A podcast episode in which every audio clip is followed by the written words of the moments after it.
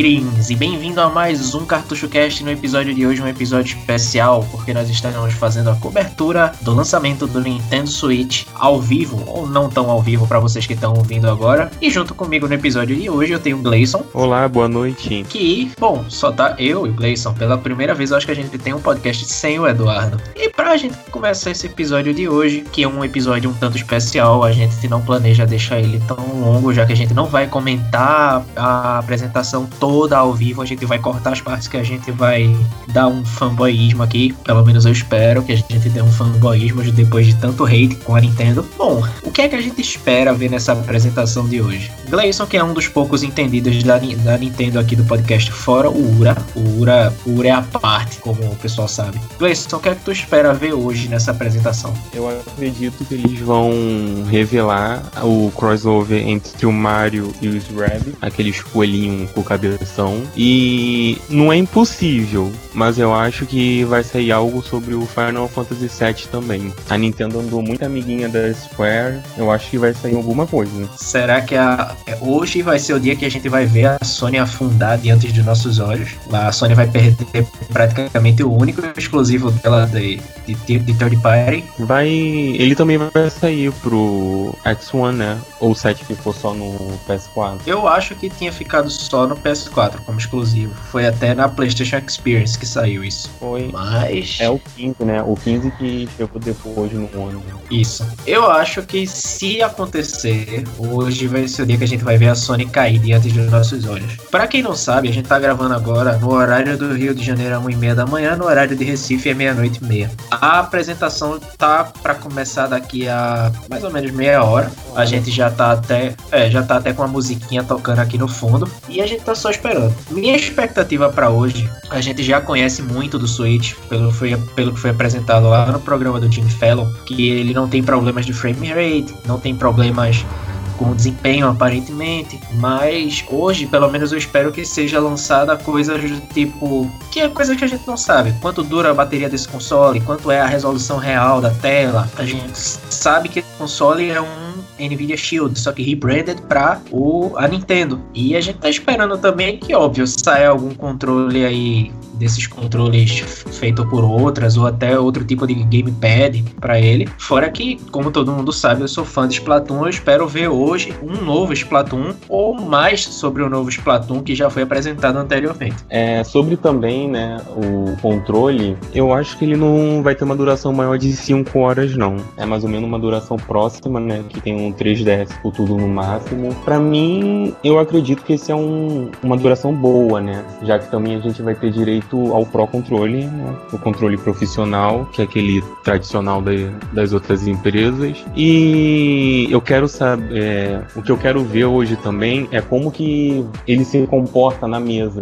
No trailer você lembra que eles puxam tipo, tipo um apoio por trás do controle e colocam ele na mesa? Sim, sim. Eu queria sim. ver se, se, a durabilidade daquilo vai ser bom, se ele realmente aguenta o controle na mesa, assim, no futuro, né? Eu espero é, que eles mostrem realmente todos esses detalhes, porque eles mostraram, assim, naquele trailer tão curto, mostraram tanta coisa que fez até medo. Pareceu uma coisa lá no Man's Sky, mostraram tanta coisa que na hora faz medo até não ter tanto. E no, né, no quesito bateria, o pessoal tem muita gente chiando, incluindo o Ura, que tá reclamando aí que tem que ter uma bateria que dure, porque é um console portátil, apesar de estar tá sendo marketeado como home console. Bom, a bateria durando pelo menos 5 horas, que é o especulado. Bom, é o que um Nvidia Shield dura hoje em dia. Então eu acho que para mim seria suficiente. Mas vale ressaltar também que existem especulações de acordo com até com o que foi visto no Jimmy Fallon.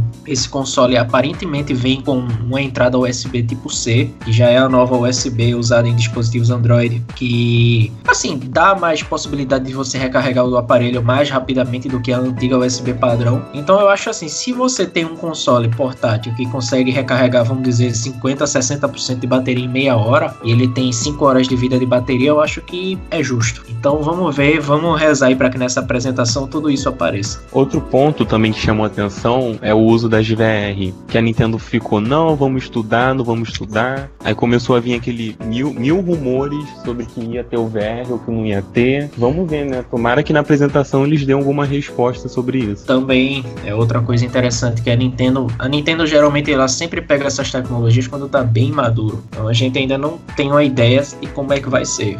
Vamos ver hoje como é que vai ser. E a gente, por enquanto, nessa fase 1, bloco 1 aqui, a gente só tá dando as ideias da gente. Eu acho que por agora, só. Tem mais alguma coisa a adicionar pro pessoal, Gleison? Não, por enquanto é só isso. Então, quando a apresentação começar, quando a gente baixar o fogo aqui dessa apresentação que aparentemente promete ser foda, a gente volta com mais coisa e vocês vão ver aqui no próximo bloco o que é que a gente achou.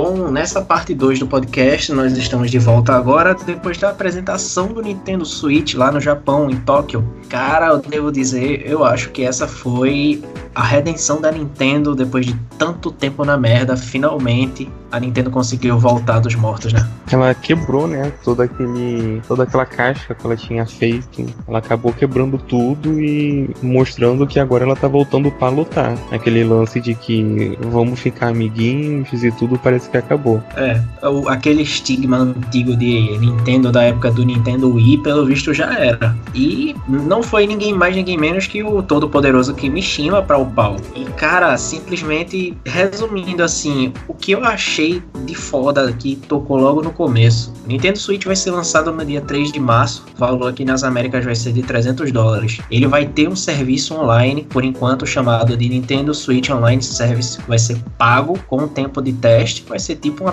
PlayStation Plus. Region Locking acabou, não existe mais. Finalmente. Tava, pois é, eu tava até dizendo a Gleison que estavam esperando o Iwata morrer para acabar com essa merda. E, e aconteceu. Pois é. O Nintendo Switch está sendo marketeado como um videogame for the home e saiu uma indireta pro Ura que continua dizendo que é um console mobile, mas ok. E o console em si, nossa, é tipo tudo que foi especificado. Fazendo um resumo rápido assim. Você o console em si tem três modos. É a primeira vez que eu vejo um console trabalhar com modos. Você tem o modo TV, que é com o console na dock e com os Joy-Con no Joy-Con Grip. Cada Joy-Con é cada pedacinho do controle e a Grip é aquele trocinho que você agarra os controles, sei lá como é, e faz tipo um mini gamepad. Que eu, by the way, achei pequeno demais. Eu não sei o que é que tu achou, Gleison, de, desse de Joy-Con Grip com os Joy-Cons conectados. Ele, ele de vista parece pequeno, mas eu acho que ele passa a mesma sensação do gamepad do Wii U. Porque quando você olha, você pensa, nossa, aquele trambolho. E quando você pega para jogar, já é outra coisa. É, também tem isso, é uma boa. Apesar de que quando o cara segurou na mão assim, uma mão só, vai ver o japonês tem a mão grande, sei lá. Com uma mão só ele segurou o troço todo assim, eu fiquei ok. Tem o, o segundo modo do Switch, é o Tabletop Mode, que você puxa o kickstand da parte de trás. Eu acho que Gleison viu que queria ver, que o kickstand é até Sim. existente. E os Joy-Con, você fica com os Joy-Con na mão. Cada Joy-Con serve como, por exemplo, todo Switch acompanha dois Joy-Cons, o lado direito e o lado esquerdo, mas cada um pode ser usado como controle independente para Player 1 e Player 2 no modo tabletop. E por fim, a gente tem o Handheld Mode, que você liga o Joy-Con diretamente no console, que é o Switch dele, e sai jogando ele na mão como o Nintendo 3DS. Esse eu acredito que é o modo mais interessante para o pessoal. E para lembrar, só para lembrar, no modo de mão, ele pode se conectar até oito controles no local. Que é bem interessante, que fazia tempo que a gente não tinha uma coisa dessa assim. E eu acho que o handheld, o handheld mode é até interessante para muita gente, essas especificações que vem aqui. A gente tem a bateria, que pode durar de 3 a 6 horas e meia, ou seja, é uma bateria com a durabilidade boa. A gente tem confirmado USB tipo C, a gente só não tem confirmado se ele tem Power Delivery, que é para carregamento rápido. Com certeza, provavelmente deve ter alguma coisa, pelo menos assim, que suporte o carregamento rápido do USB tipo, do, do USB tipo C, que é 5 volts 3 amperes, que permite que você carregue rapidamente. Pela primeira vez, a Nintendo tá usando touch capacitivo nos consoles dela, porque sempre foi touch resistivo com essa estilos nojenta, ou seja, a Nintendo finalmente saiu do atraso. E a gente tem o Wi-Fi Direct que permite que você conecte, se eu não me engano, são seis consoles ou é oito consoles numa rede local para jogar. Além de, óbvio, até oito controles por console, que é interessante. E uma coisa interessante até que a gente tem nos Joy-Cons que finalmente a Nintendo está implementando isso. Cada Joy-Con tem um botão de captura para screenshot e gameplay, que ele compartilha vídeos também, assim como o PS4 e o Xbox. Finalmente a Nintendo está saindo desse atraso de não permitir isso. Na época de Iwata, a desculpa era ah, o pessoal não se interessa em ver os outros jogar. E depois ele mesmo disse, ah, mas os, os outros gostam de ver você jogando. E tipo, what the fuck, o Ata é louco. Cada Joy-Con também serve como emote, tem strap, uma strap que você conecta no Joy-Con e ainda tem um sensor IR lá, como se fosse um Kinect no próprio console. É interessante. Cada Joy-Con pode ser usado como controle individual, como eu mencionei, incluindo ele tem os botões L e R no próprio Joy-Con, o que é interessante. Ele tem uma personalidade opção de personalização para cores, que é interessante muito para quem não gosta da cor padrão do Switch. Eu acho lindo aquela cor metalizada. E finalmente, assim, a opção que eu achei meio marketing, que é o HD Rumble, que é o, como se fosse o vibrador em alta definição do controle. Que, tipo, você sente o controle vibrando. Ele, a especificação que ele disse assim lá era, por exemplo, sabe quando você tá com um copo de, na mão, aí tem uma pedra de gelo, duas pedras de gelo, três pedras de gelo, você sente isso com perfeição. Tipo, eu não acredito, mas ok. Já na parte saindo mais de hardware, a gente tem na parte de jogos coisas que Gleison achou meh. Por exemplo, refizeram o esportes agora como esse 1-2 Switch, que. É, é bem aquela coisinha mesmo, né? Balançar com a espada, tênis, aqueles joguinhos mesmo do esporte. É, coisa bem simples. Agora, a gente depois teve um jogo que foi muito interessante, que eu achei engraçado, que é mais um Punch Out 2017, que deram o nome de ARMS. Ele fez, né? Ele, o engraçado dele é que ele parece uma mistura de meio que Splatoon com Overwatch, mas com características de Punch Out. Ficou legal. Ficou um jogo legal, mas que com o tempo vai ficar bem enjoativo. A mecânica, é. assim, olhando, parece que é meio enjoativa. É, fica sempre repetitivo. Essa parte que ele que Gleison mencionou agora de Splatoon foi porque um comentário que eu fiz que a arte do jogo lembra muito um remix, parece assim, se você pegar a arte de Splatoon, botar no copo, a arte de Overwatch, botar no copo e mexer, sai aquela arte ali. Ficou interessante. Mas e os falando de ficaram excelentes. Sim, com certeza ficou muito bom.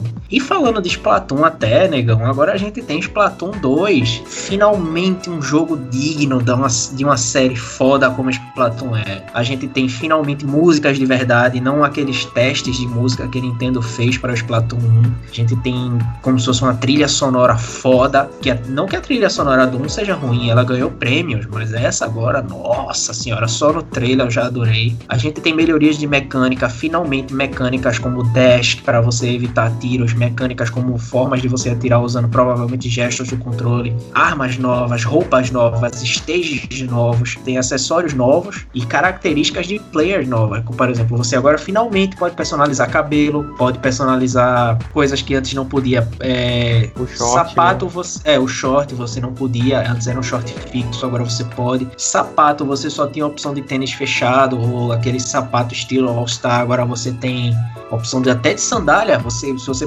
prestar atenção nos trailers, você vê a opção de sandália. As opções de calças eu achei variado pra porra. Eu não esperava que a Nintendo fosse fazer uma dessa. A opção de camisa e cabelo ficou também muito foda. E finalmente uma coisa interessante, luvas, que a gente não tinha isso no jogo anterior. Que, porra, ficou. Eu até postei uma foto aqui no Telegram pra Gleison ver. Provavelmente eu vou postar no site depois. Que eu achei muito foda. Que assim, um personagem só resume todas as adições do jogo. E, cara, Splatoon 2 tem tudo, tudo para finalmente ser um IP, um shooter, não um FPS a lá Call of Duty, que não tava com cara de Call of Splatoon mas de ser um jogo finalmente a nível de jogo competitivo, que é o que a Nintendo já até marketeou no, naquele teaser do Switch que ela lançou um tempo atrás. E já diminuindo um pouquinho o meu hype para o Splatoon, porque eu preciso me controlar antes que eu acabe fazendo a pré-venda do Switch também. Eu já não posso, porque eu já tô empurrado de dívida. A gente agora vai falar de uma coisa interessante que deixou todo mundo WTF logo no começo, que foi Mario numa cidade moderna. Como assim, Foi Mario aquele numa cidade susto, moderna? né? É.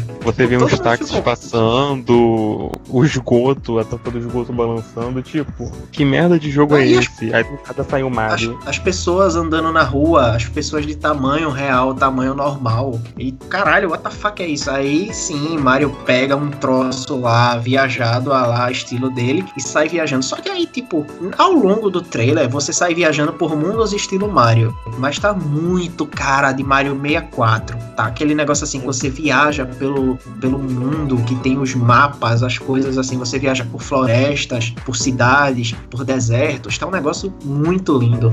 A iluminação do jogo também, né? Os detalhes estão. tá tudo bem desenhado. tá um estilo de Mario que a gente não tá acostumado. Inclusive, eu até tava brincando aqui durante a apresentação que tem uma cena que mostra Mario numa cidade durante a noite, estilo tem um, uma coisa lá Batman. Eu fiquei, what the fuck, velho? Tá com um troço parecendo Mario the Hedgehog barra Bat Mario. Que negócio louco.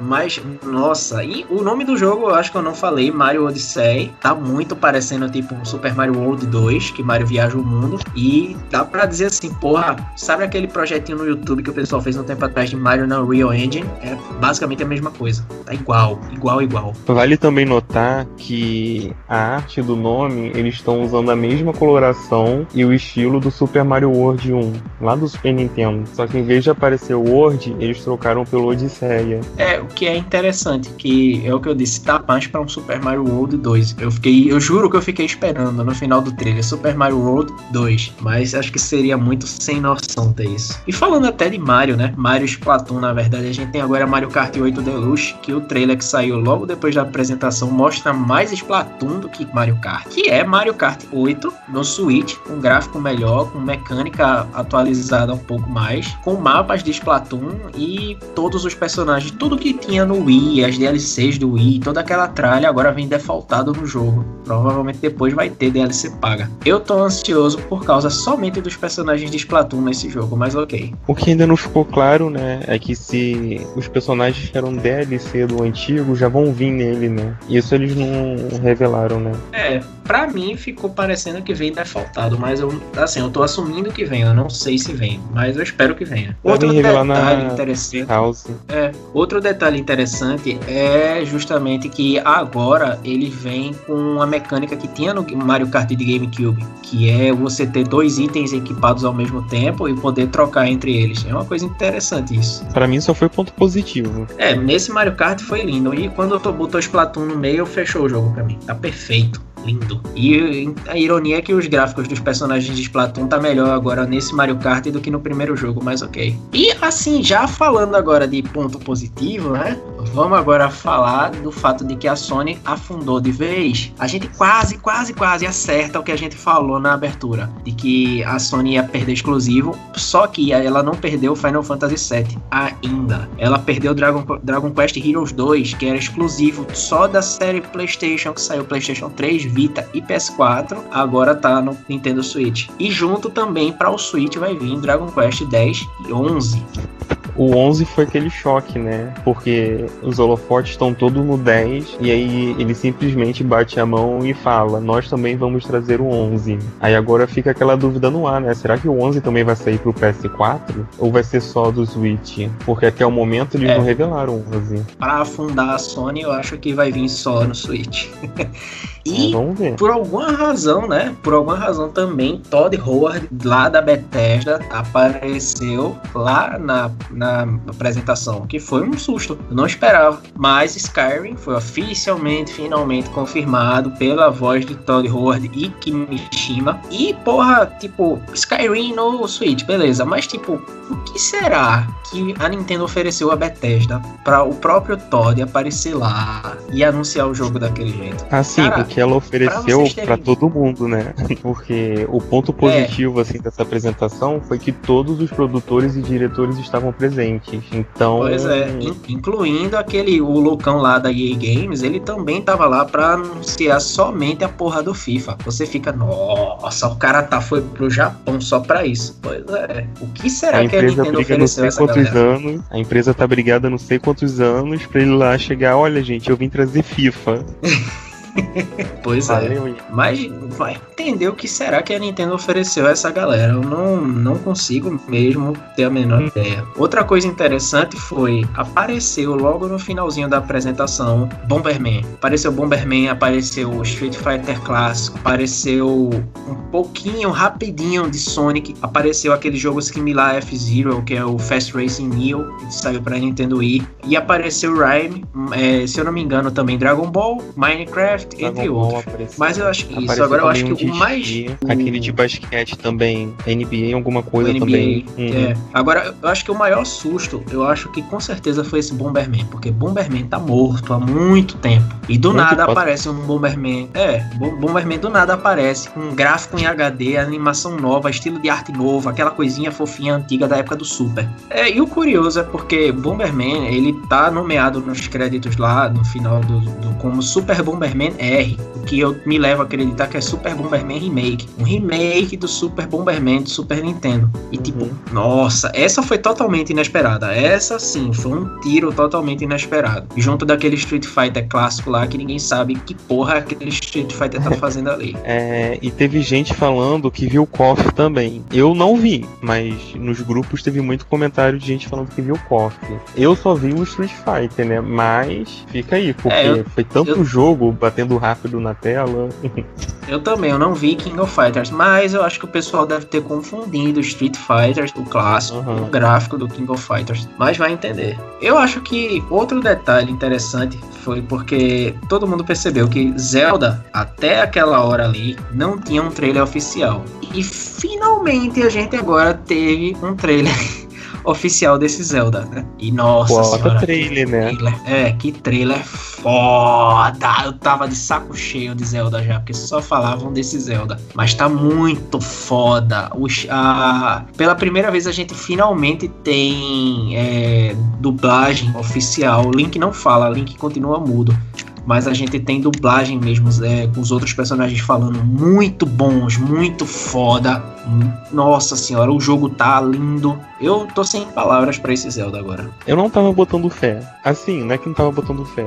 Tava um jogo legal e tal, mas sabe, não tava aquela coisa de meu Deus, eu preciso de ter esse jogo. Só que esse trailer realmente mudou tudo. Eles realmente fizeram é, o trailer e lançaram para todo mundo ver. E a parte que ficou interessante também é porque finalmente a gente tem uma, uma linha assim de que a gente. A besta gay não apareceu nesse trailer. Que leva a crer que esse trailer, esse jogo, vai se passar na timeline ruim do Ocarina of Time, que é a timeline onde Link morre. O que já estava meio implicado, porque Link começa no começo desse jogo lá na Shrine of Revival, ou é Shrine of Resurrection, algo assim. E, porra, é interessante, muito interessante. Eu acho que o, o, eu... o que deixa mais claro isso é por causa do início do jogo, né? Que o Link ouve a voz, né? Pedindo pra ele acordar. É, é outra coisa também que assim, a gente não sabe muito. A Nintendo não explicou muito, óbvio, ela não é besta de dizer o plot do jogo, mas eu agora tô curioso. Quero muito jogar. E fora isso, eu acho que assim, de coisa que eu deveria mencionar, que eu achei muito engraçado, hahaha mesmo, eu ri aqui, é que Miyamoto foi reduzido de cargo.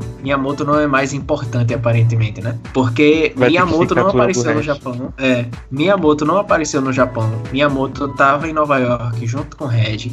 Miyamoto não é mais importante para Nintendo pelo visto. Ele não produziu Mario, ele não produziu Zelda. Só quem produziu o Zelda foi Eiji Onuma, que também tá em Nova York. Que eu achei, tipo, eu achei, what the fuck isso? Eiji deveria estar tá lá no Japão. Ele deveria ter apresentado no Japão. Só que quem teve a moral de apresentar no Japão foi o próprio todo poderoso Kimishima, né? Então, OK. Uma notícia só de última hora é que eles acabaram de anunciar a edição de colecionador do Zelda vai vir com a trilha sonora, o mapa, um case e tipo um mini action da, da espada da Master Sword. Tá bem bonito. É, É, provavelmente depois do podcast aqui, dessa gravação, vai sair muito mais notícia. Mas como a gente tá gravando logo depois da apresentação, provavelmente a gente tá perdendo aí muita coisa que vai sair amanhã ao longo do dia na Treehouse, que foi para onde Miyamoto foi reduzido de cargo lá na Nintendo que é só o evento de gameplay da Nintendo. Bom, e eu acho que a gente pode encerrar por aqui. Não tem muito mais o que falar, já que a gente anotou muita coisa, perdeu muita coisa também. A gente deixou de falar até dessa IP nova da Square Enix que eu achei me lembrou muito é, Chrono Trigger, mas infelizmente a gente não tem nome ainda. Então eu acho que nem é... compensa falar ainda, na verdade. Para quem já jogou PSP, tem um jogo chamado Grand Fantasia. Ele lembra bastante bastante esse jogo. O estilo do, do desenho, dos gráficos. É um jogo bem bonito. Uma boa pedida para quem tá interessado em esperar, né? E eu acho que só a gente perdeu muita coisa. Eu preciso rever a apresentação depois. Vale mencionar que esse podcast é uma prévia do que vem por aí. Na, a gente vai tentar gravar um episódio mais completo com Eduardo e o Ura participando e, e para falar melhor de tudo que aconteceu, porque foi muita informação em pouco tempo. Então a gente precisa digerir isso melhor e a gente queria fazer também uma cobertura rápida para vocês, já que a gente tá com o podcast de folga agora no mês de janeiro e a gente queria não deixar vocês com saudade da minha voz, que eu sou apresentador amável de vocês. E para encerrar esse podcast, vamos encerrar com muito amor aí pra Nintendo, depois de xingar pra caralho, mas eu sempre tive fé em Kimishima, que Kimishima ia trazer a Nintendo de volta ao foco, já que o Ata tá no inferno essa hora queimando lá. E para encerrar esse podcast, o de sempre, acessem lá a nossa página no Facebook, Facebook facebook.com.br cartuchocast, o nosso Instagram no arroba cartuchocast e para ouvir o podcast no www.cartuchocast.com. E se liguem que vai sair gameplay, tá saindo na verdade, do Mighty Morphin Power Rangers The Movie para Super Nintendo. A gente publicou a parte 1 recentemente e para você ver é só ir lá no YouTube pesquisar CartuchoCast, se inscrever no nosso canal e você vai ver lá os gameplays na hora que a gente publicar. E por esse episódio só teve eu e o Gleison. Eduardo pela primeira vez não tá aqui. Eu descobri onde é que Eduardo tá, mas eu não posso dizer por razões pessoais de Eduardo, né, Eduardo? E nesse episódio, eu, pra na parte de abraços, eu vou dar um abraço para Eduardo, que tá aí na casa de alguém, comendo alguém, né? Mas. Vai deixar algum abraço, Gleison? Eu vou deixar, não. Deixa só pro pessoal mesmo que escuta a gente. É, só eu e Eduardo. e a gente se vê provavelmente em algum episódio perdido aí no mês de janeiro, valendo ressaltar que o podcast só volta de férias em fevereiro, mas a gente vai ter aí pelo menos mais um episódio falando sobre o Nintendo Switch com o Ura, e eu acho que talvez mais um episódio perdido por aí durante o mês de janeiro. Vale lembrar que, quer queira, quer não, esse episódio de hoje, por acidente ou não, foi o primeiro episódio da Season 4 do podcast, então a gente se vê pra valer em breve. Falou! Oh!